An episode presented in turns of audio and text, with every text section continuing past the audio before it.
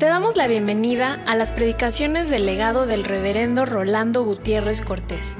Esperamos que sea de bendición e inspiración para tu vida.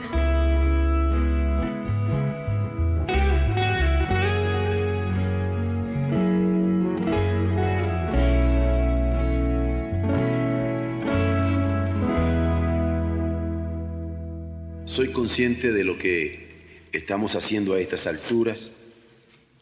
No estamos haciendo una teología del Antiguo Testamento, no estamos haciendo una teología del Nuevo Testamento, no estamos haciendo una teología bíblica que tenga como fundamento solamente la Biblia, no estamos haciendo una teología sistemática, estructurada en algún sistema de pensamientos, estamos haciendo lo que se conoce en el mundo de las disciplinas teológicas como teología dogmática, que arranca de un credo, particularmente de este que es aceptado por la Iglesia de Roma, la Iglesia oriental, la Iglesia griega ortodoxa, la Iglesia rusa, la Iglesia copta, la Iglesia protestante alemana, la Iglesia calvinista, la Iglesia anglicana, la iglesia escocesa y por todas las confesiones evangélicas.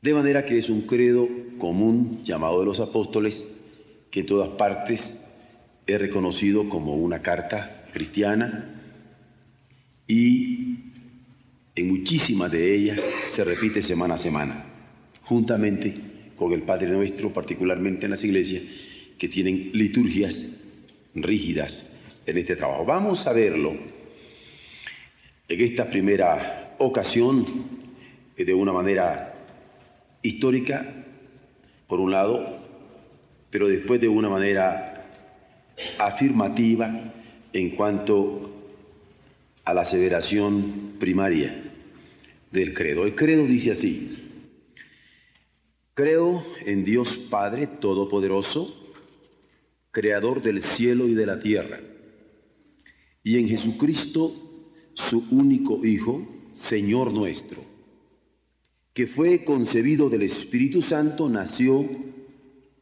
de la Virgen María, padeció bajo el poder de Poncio Pilato, fue crucificado, muerto y sepultado, y al tercer día resucitó de entre los muertos, subió al cielo y está sentado a la diestra de Dios Padre Todopoderoso, y desde allí vendrá al fin del mundo a juzgar a los vivos y a los muertos.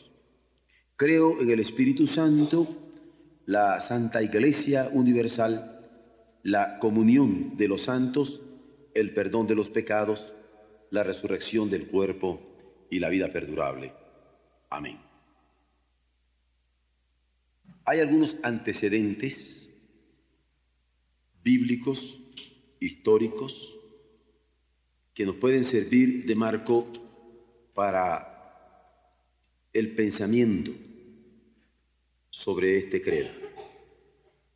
Pero también hay antecedentes mexicanos que yo no quiero ignorar, ya no al pensar sobre el credo, sino al reflexionar por él. Pero más aún, hay antecedentes locales de la Iglesia Bautista Orebe en el Distrito Federal, en donde hemos estado predicando el Evangelio durante lo que va de esta segunda mitad de siglo, desde 1961, en esta ciudad. Y hay elementos universales que yo también quiero notar y hacer notar como marco.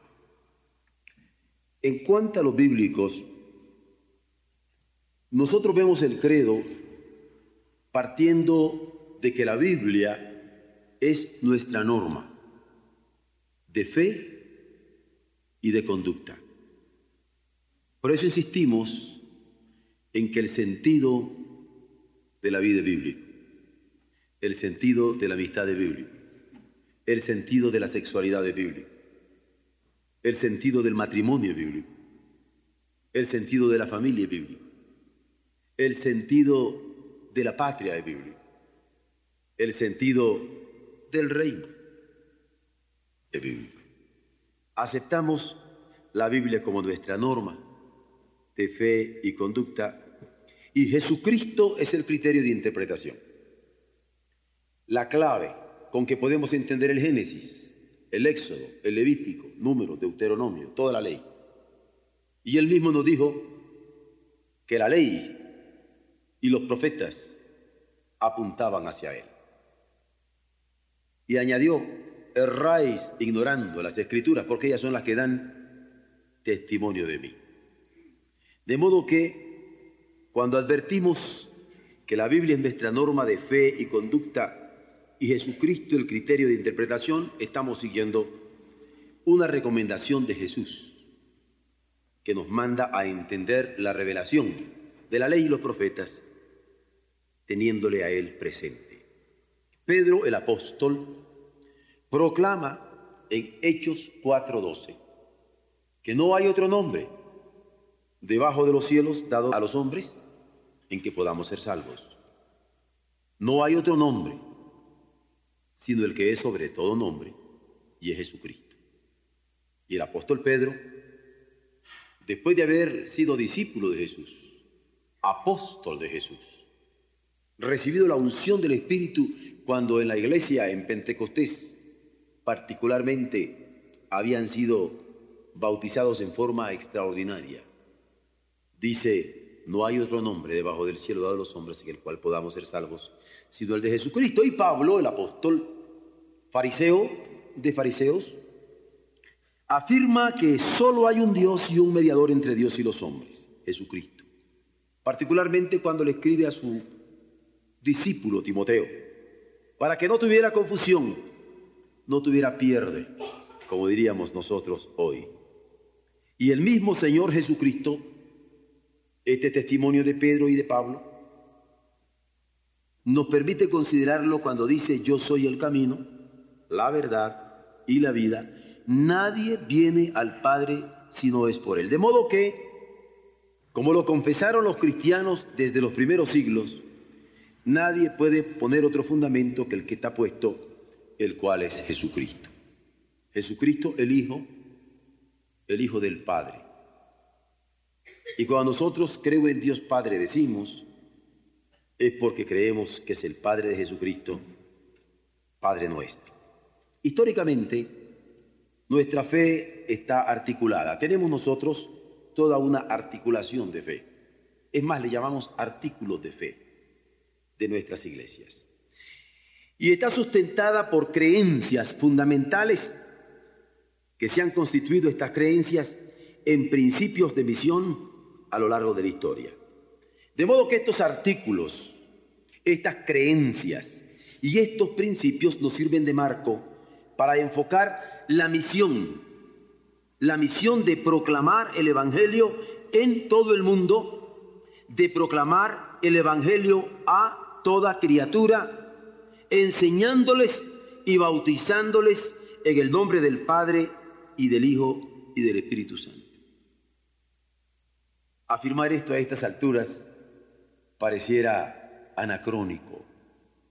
Sin embargo, cuando nos damos cuenta que al llegar a América, hace 500 años, la civilización europea se encontró con la novedad de que había un continente nuevo.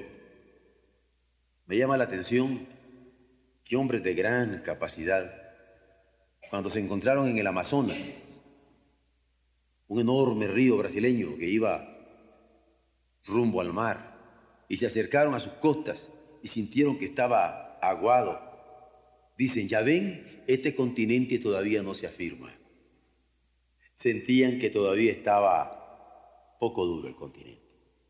Y cuando cruzaron los Andes y llegaron al Perú y vieron las llamas, dicen, se fijan, aquí todavía los camellos se están dando chiquitos. Eran sus observaciones científicas.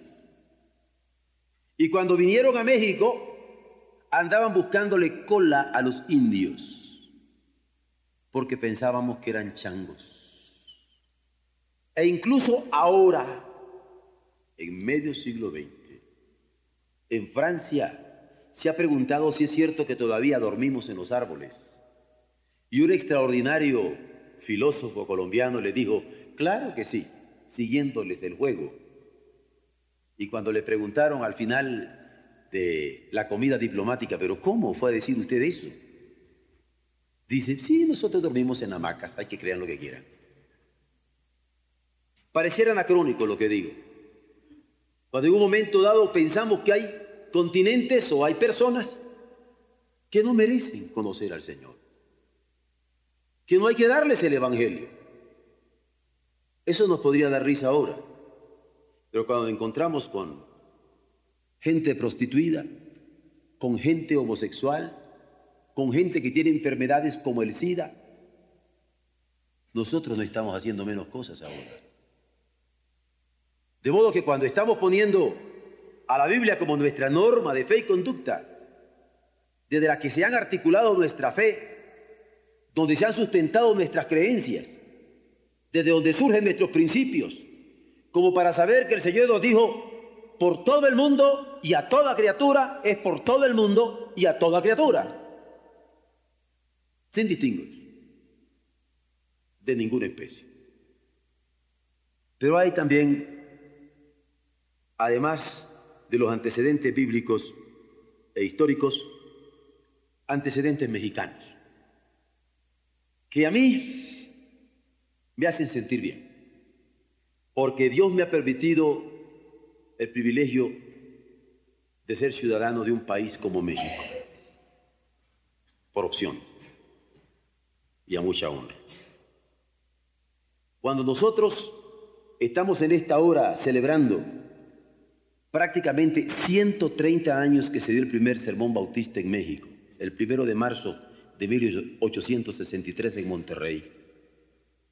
130 años. Y estamos removiendo nuestros archivos históricos para poder dar fe de nuestro arraigo en nuestro propio Estado y estar corroborando que la primera iglesia bautista fue fundada el 30 de enero de 1864. Y cuando estamos mostrando que nos organizamos como Convención Nacional Bautista de México en 1903, recordamos cada uno de estos elementos como antecedentes inmediatos que en media campaña de las Américas de la década de los 70 se ratificaron en esos artículos de fe a que he hecho mención en Guadalajara en 1972. Y al concluir el programa unido, le llamamos Programa Urbano de Evangelización Bautista de 1778 a 1982, que nos hizo el honor de dar un reconocimiento por nuestra participación y que está aquí en nuestra oficina, en que se inició posteriormente en Tampico un poco antes de terminar, prueba el plan de 2.000 iglesias bautistas de sostenimiento propio para el año 2000, nos da mucho gusto que nuestra iglesia bautista fue la que publicó y difundió con 40.000 copias los artículos de fe junto con 10 estrategias bíblicas para establecer iglesias. Y me da mucho gusto que estas 10 estrategias bíblicas no las escribí yo, sino un joven. Se las pedí un domingo y me las trajo el miércoles. Pero también tenemos elementos que considerar y que me parece importante decirles. Cuando he hablado que en 1864 se fundó la primera iglesia bautista en Monterrey, el que la fundó tenía el nombre de Santiago Hickey. Santiago Hickey era un escocés, sacerdote católico romano. Se convirtió al protestantismo para creer en Jesucristo como el único y suficiente Salvador del alma. Punto. Pero tuvo el tino de casarse con una mujer bautista. Entonces se convirtió en misionero, porque ser bautista es ser misionero. Y habiendo llegado a los Estados Unidos, habiendo bajado por Texas, llegó a Monterrey y lo tenemos predicando allí. Qué interesante México en su inicio. Inicio por un cura escocés, irlandés, convertido, Qué coraje. Pero, además, se encontró con un ingeniero, don Tomás Westrup. Ser ingeniero a la sazón en Inglaterra para un bautista era muy difícil. Porque la iglesia anglicana y la iglesia escocesa perseguía a los bautistas.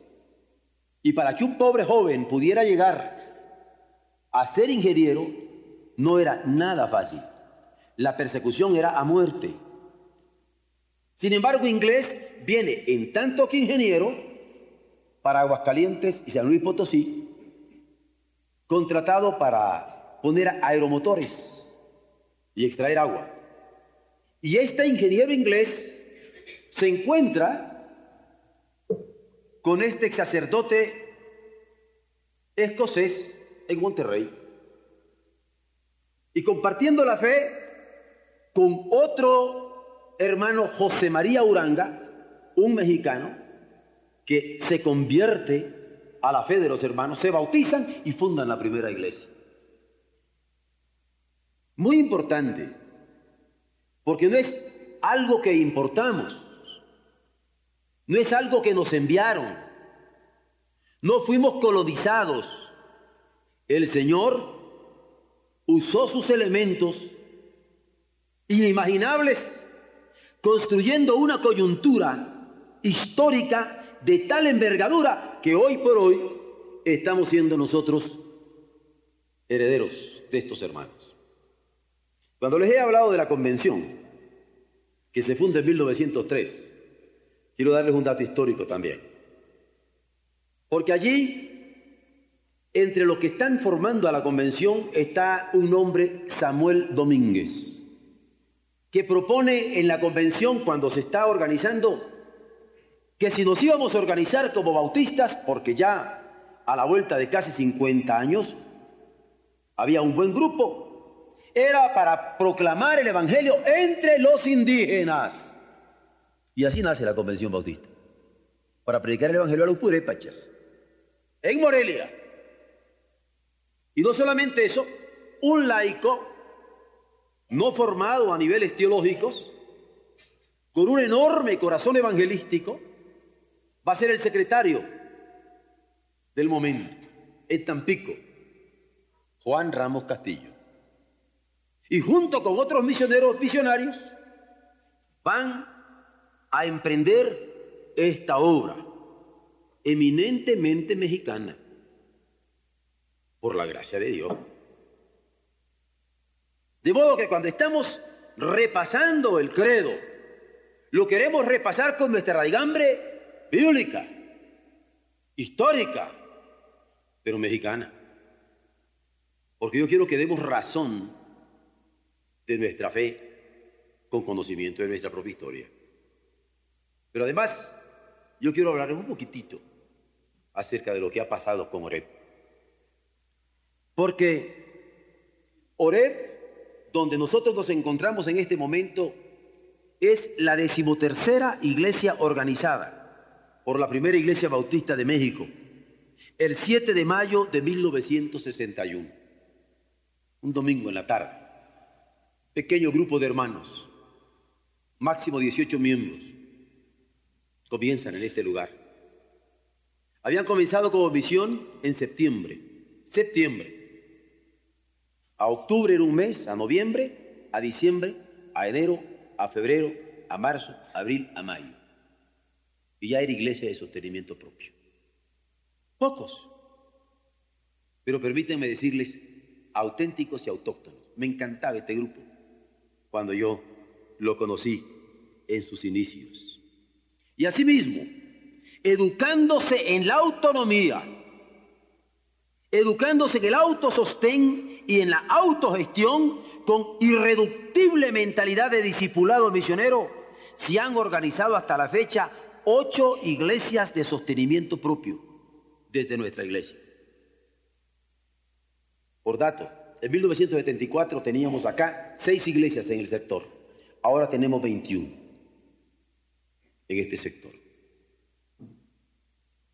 Cuando nosotros comenzamos en 1968 hablando de ministerio personal, teníamos 250 iglesias, ahora tenemos mil, por la gracia de Dios.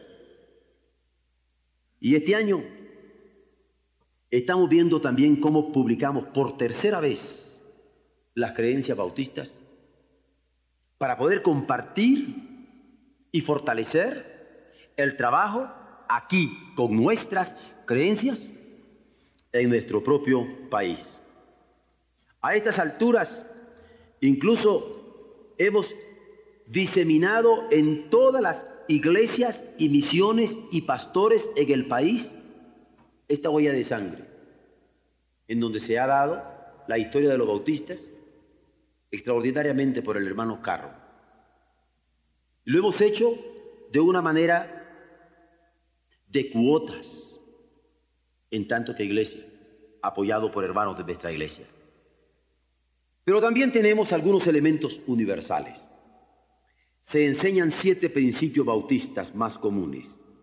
Son principios que han sido difundidos a través de la historia y que el doctor Justo Anderson desarrolla a través de los tres volúmenes de su historia de los bautistas, que se puede conseguir en estos momentos, apenas acaba de salir el último volumen, el tercero, y que fue uno de los tres volúmenes que yo puse en gobernación el 9 de diciembre cuando estábamos para registrar nuestras iglesias y que Dios mediante el 23 de febrero ya tendremos todos los registros necesarios para poder presentarlo.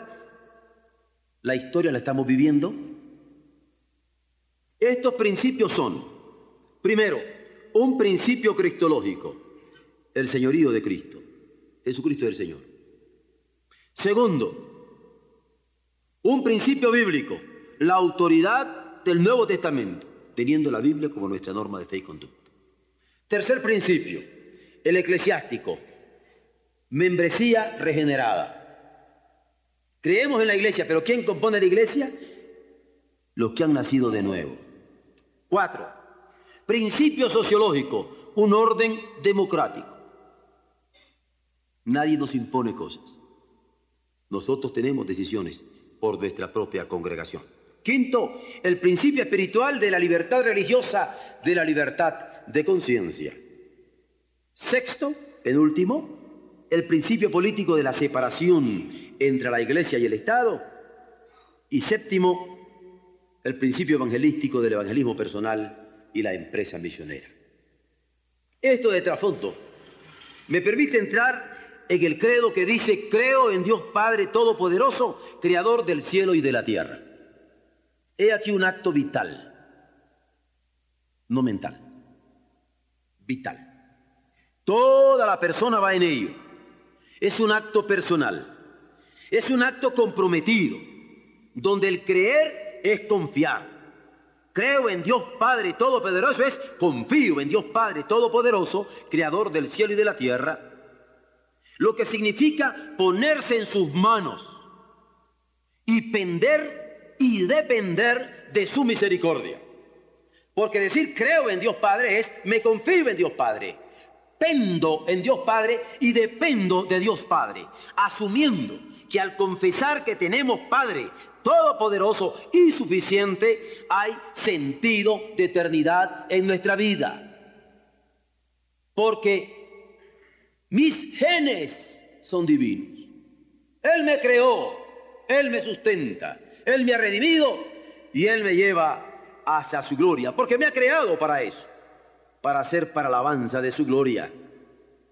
He aquí este acto vital que nos llama a testificar con la vida de lo que hemos sido enseñados a través de los siglos, incluyendo nuestro propio país, y de las décadas, incluyendo nuestra propia iglesia, para ubicarnos en el tiempo desde que Jesús enseñó claramente a sus apóstoles a dirigirse hacia Dios. Porque Jesús les dijo a los suyos, vosotros pues oraréis así y les enseña, Padre nuestro que estás en los cielos.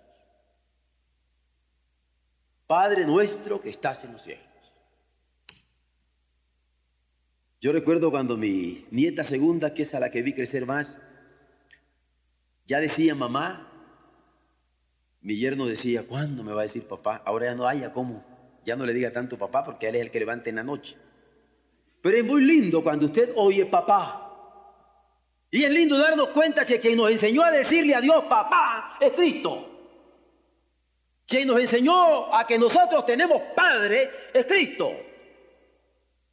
Es confianza que afirma en forma personal, afirma, como quien la vive conscientemente al mismo tiempo que la sustenta, en acto de fe que revela al creyente como sujeto de fe y a Dios como objeto de ella, porque en Dios me afirmo como creyente, creo en Dios, Padre Todopoderoso, Creador del cielo y de la tierra. Y la razón que cantamos, mi fe descansa en buen lugar, no en una religión. Porque es confesión de fe personal en un Dios personal, que en la persona de su Hijo nos redime por su gracia y en la persona del Espíritu Santo nos redarguye de pecado, de justicia y de juicio. Porque nadie puede venir a Jesús a decirle Señor si no es por el Espíritu Santo. Porque el Espíritu de tal manera nos envuelve que inmersos en el Espíritu, bautizados en el Espíritu, somos conscientes de pecado. Quien no tiene conciencia de pecado no conoce lo que es el Espíritu Santo.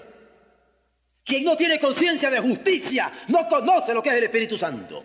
Quien no tiene conciencia de juicio no conoce lo que es el Espíritu Santo. Porque el Espíritu Santo nos redarguye de pecado, de justicia, de juicio. E inmersos en Él, glorificamos a Cristo y decimos, creo en Dios Padre, Todopoderoso, Creador del cielo y de la tierra. Este es el credo. No una simple repetición formal, es todo un acto vital de fe en donde el Espíritu sella en nuestra vida la convicción profunda de sabernos hijos de Dios. Confiar es creer, pero creer personalmente en el Dios personal que ha revelado a Jesucristo.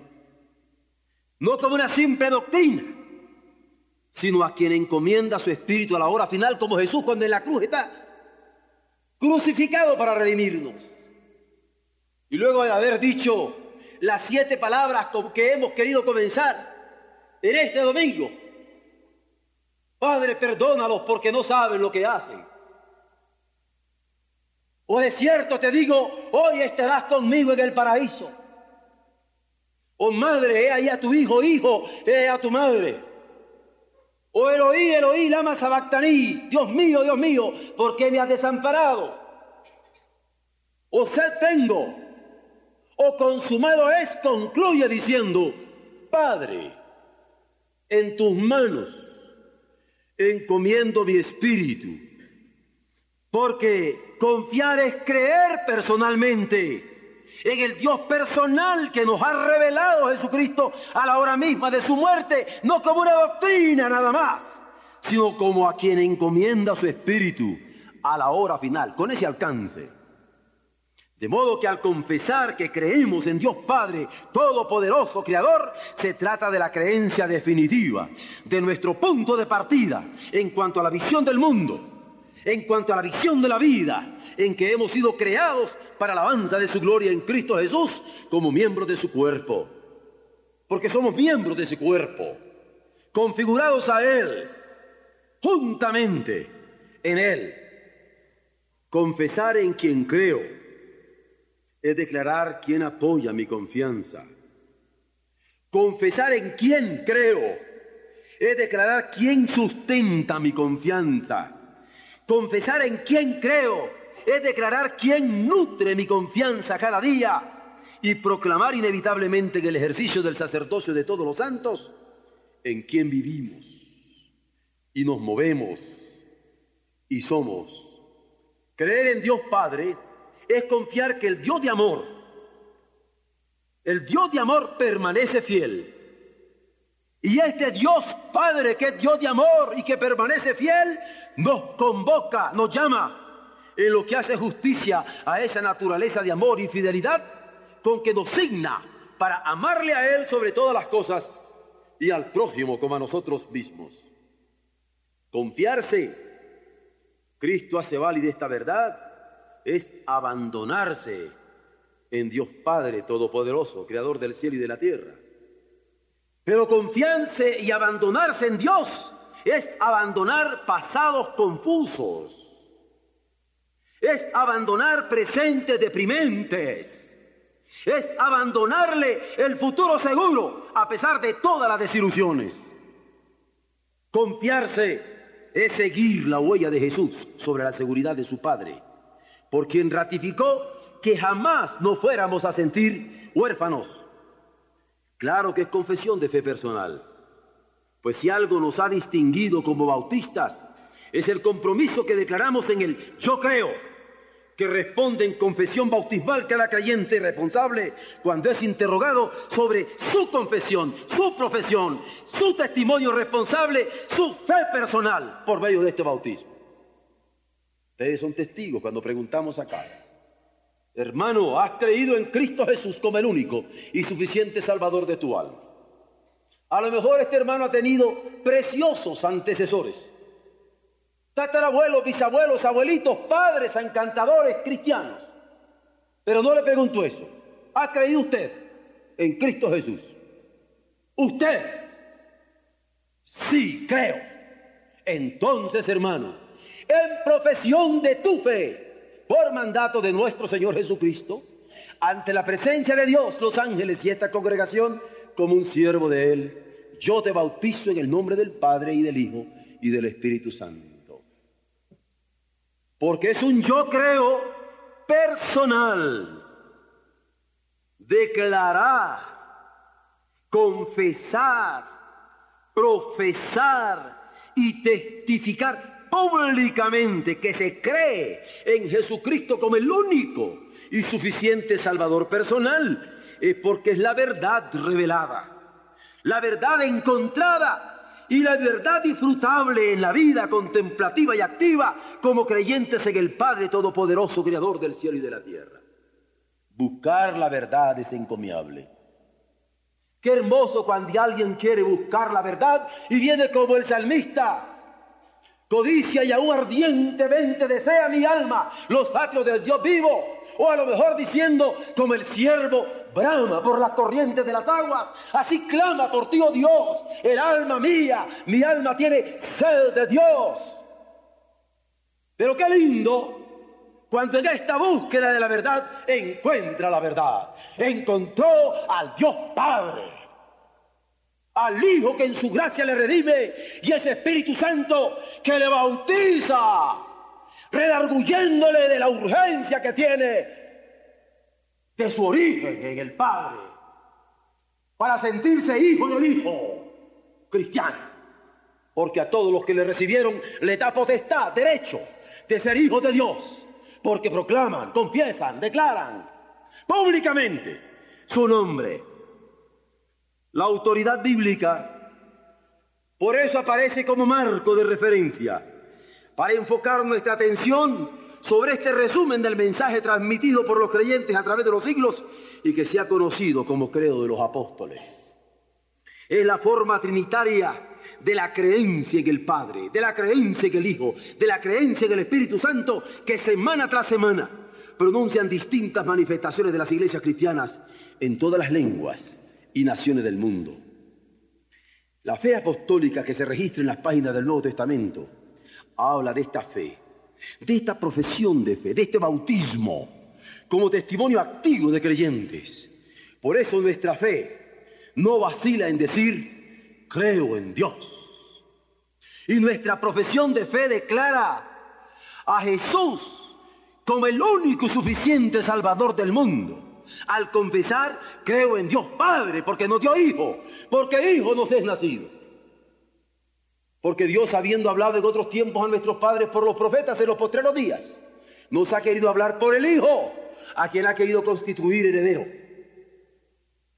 Para nosotros, nuestro bautismo de creyentes testifica que el decir creo en Dios Padre Todopoderoso ha provisto la creación y la redención para nuestro bien. Él creó, pero Él ha redimido en la vida y muerte y resurrección de Cristo nuestro Señor. Por último, quisiera hacer ver un elemento de claves, de llaves, que abren algunos misterios. Yo me doy cuenta que hay muchas personas que lo único que pueden creer es lo que ven, lo que oyen, lo que huelen, lo que tocan. Tienen un espíritu muy científico. Alguna vez les he contado que, siendo yo profesor aquí en el Politécnico en comunicaciones electrónicas, una vez uno de los jóvenes me dijo que él no podía creer en algo que no veía, porque salió en la clase de una manera muy natural. Y claro, yo con ironía y con sorna hice que los muchachos pusieran atención a lo que el joven estaba diciendo. Le digo, ¿ya supieron? Y se quedaron todos, se callaron. Le digo, ya se ve el electrón. Y se quedaron todos. ¿Ya se descubrió el electrón? ¿O, no es lo que usted dice? No, yo no he dicho eso. No, no dice usted que lo único que puede pensar científicamente es algo que se ve. Porque todos saben que el electrón nunca se ha visto, ¿verdad? Pero la ciencia electrónica es una de las más amplias que podemos tener en el mundo. Le digo, hijo Landma, no, no nos vengamos con esas cosas. El espíritu científico va más allá que este, que este elemento positivista de Comte y comencé a contarle todos los elementos positivistas y no positivistas, de los cuales no tengo ningún problema para decírselos. Me interesa que una juventud como la nuestra tenga una mentalidad mucho más abierta que eso. Positivista pasó hace muchos años, ¿no? Sin embargo, yo sé que hay mucha gente que tiene ese problema. Quiere entender el misterio del mundo. Pero es muy fácil entender el misterio del mundo. Dios. Si alguien quiere entender el misterio del mundo, crea en Dios. Hay una carta que en la Biblia se conoce como la carta a los hebreos, que me llama la atención porque no que se ponga a discutir epistemología y problemas de conocimiento, pero que dice esto,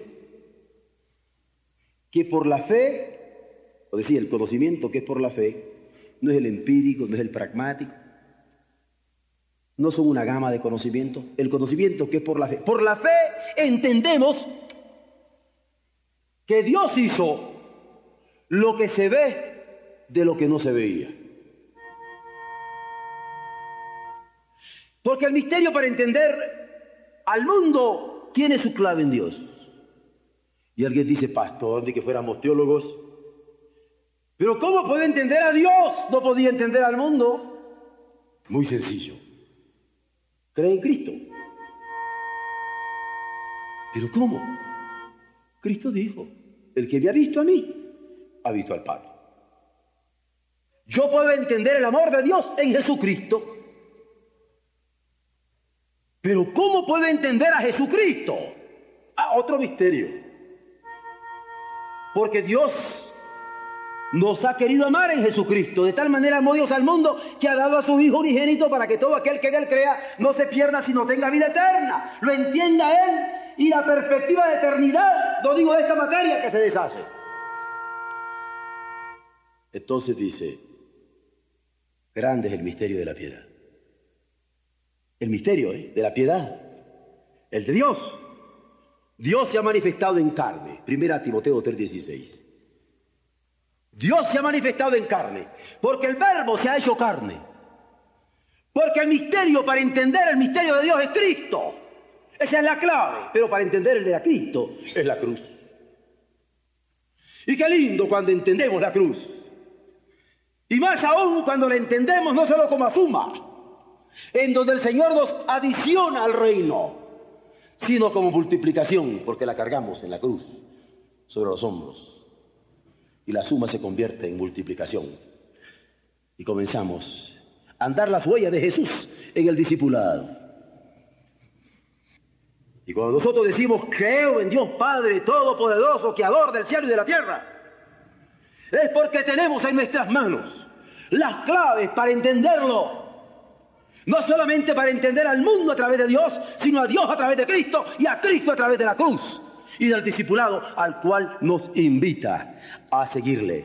Por eso, cuando se lee en la Biblia que al que cree todo lo es posible, se entiende la pasión que se ha dado en los cristianos por afirmar y afirmarse en su creencia en el Dios Padre, en Jesucristo su Hijo y el Espíritu Santo. Creemos y confesamos que Jesucristo es el unigénito de Dios nuestro Señor. Y nuestra invitación es a poner la fe en Dios y creer para vida eterna. Nuestra invitación es a creer para que Dios cree el nuevo corazón que necesitamos. Pero nuestra invitación es a creer para ser salvos, fijando con la confianza en Dios el gozo en la propia vida. Amén.